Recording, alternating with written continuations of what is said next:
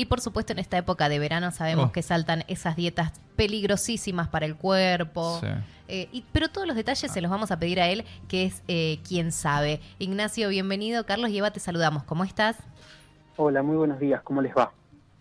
Bien, contanos, eh, en primer lugar, si te parece bien, hablar un poquito de esas dietas hiper restrictivas que vemos. Quiero bajar 20 kilos en un día porque el fin de semana me voy a la costa. No, pero no y lo mal que le hacen al cuerpo, ¿no? Bueno, a mí justamente eh, me, me gusta esto, esta frase que estás diciendo de dietas restrictivas porque me, me permite dar cierto, dar cierto como mm, arreglar ese término, ¿no? Porque se lo utiliza como algo, como sinónimo de algo sumamente desequilibrado. Y justamente la restricción significa poner orden. Mm.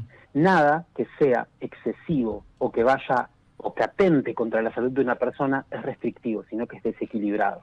Bien, la, re- la restricción en, en la nutrición se utiliza siempre por cuestiones éticas. Hay gente que restringe grupos de eh, alimentos que son eh, de origen animal, por ejemplo. Esa es una restricción y es válida.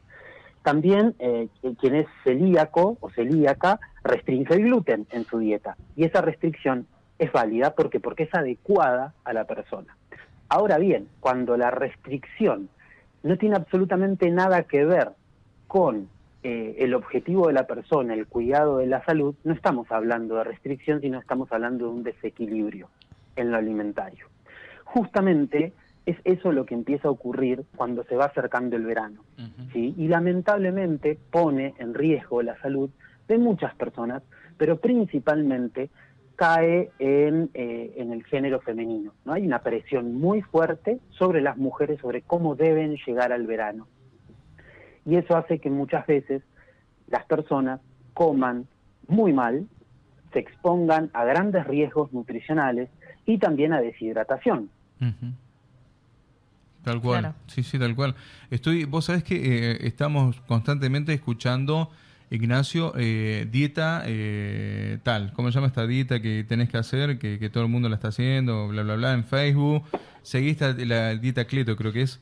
Hacé esta dieta. Ah, la ceto- Hacé la otra, creo sí, que es, hacé ¿puede la otra dieta. Hacé, visto, constantemente eh, Claro. las redes sociales se convierten como si vos, en un nutricionista, ocupan tu lugar. Eh, una cosa de Bueno, locos, porque pero- cada cuerpo es único. Exactamente.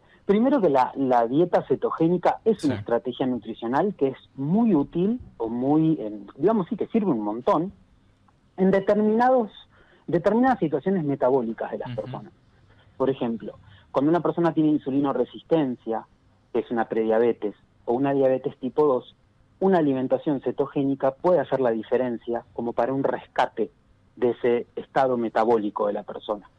Ahora bien, que eso lo haga cualquier persona bajo cualquier circunstancia, bajado de internet, claramente el riesgo para su salud es mayor. ¿Eso vuelve a la estrategia dietética o dietética mala? No. La vuelve completamente descontextualizada. Generalmente eso, cualquier estrategia dietoterápica que se utilice tiene que ser abordada por un profesional y con un fin específico adecuada al paciente, siempre adecuada al paciente, a los gustos, a las tolerancias, a lo que puede, a lo que no puede, a lo que puede comprar y lo que no puede comprar.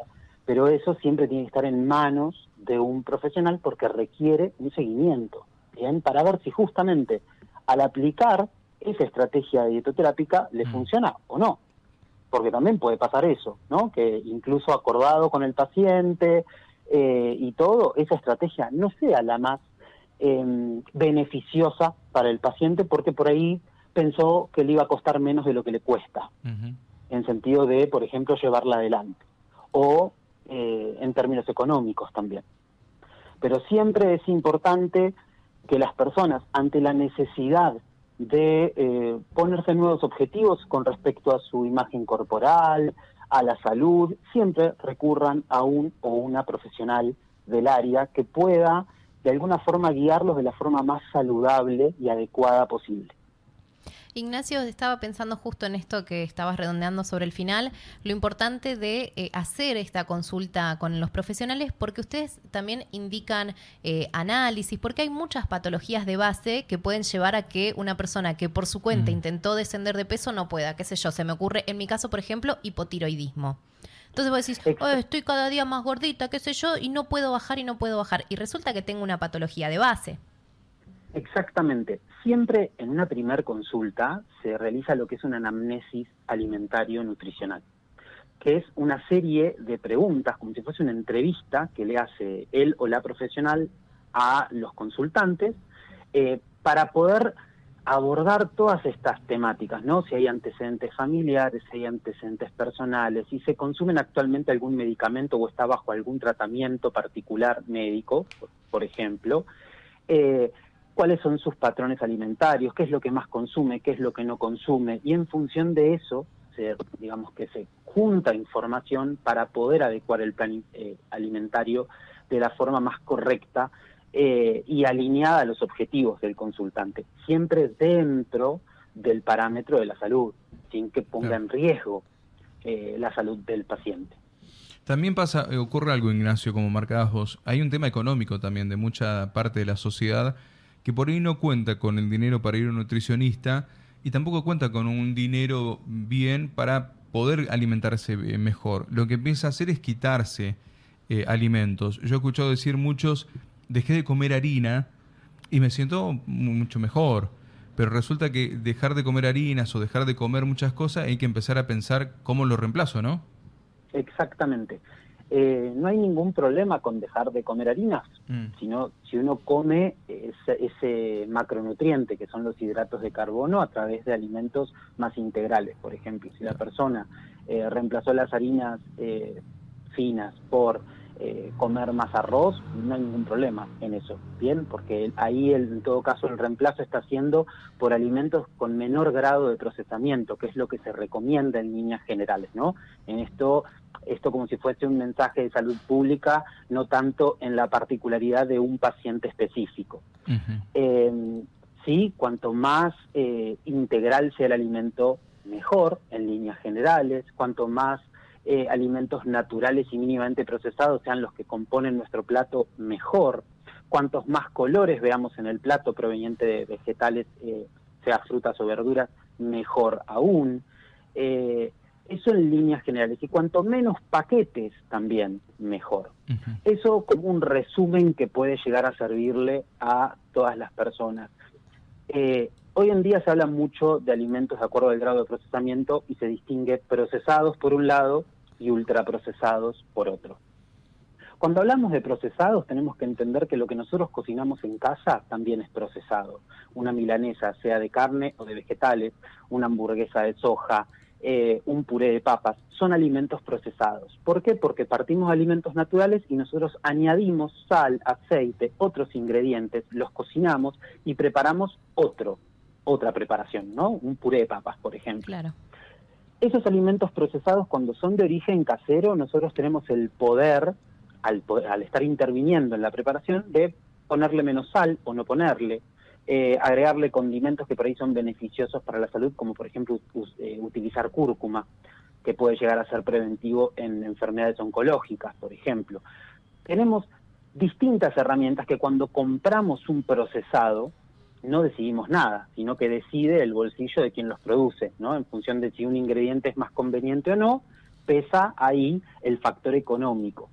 Y los ultraprocesados es un grupo de, productos alimenticios, que no llamamos alimentos, que suelen tener en su lista de ingredientes un montón de cosas que no podemos tener ni en la heladera ni en la alacena.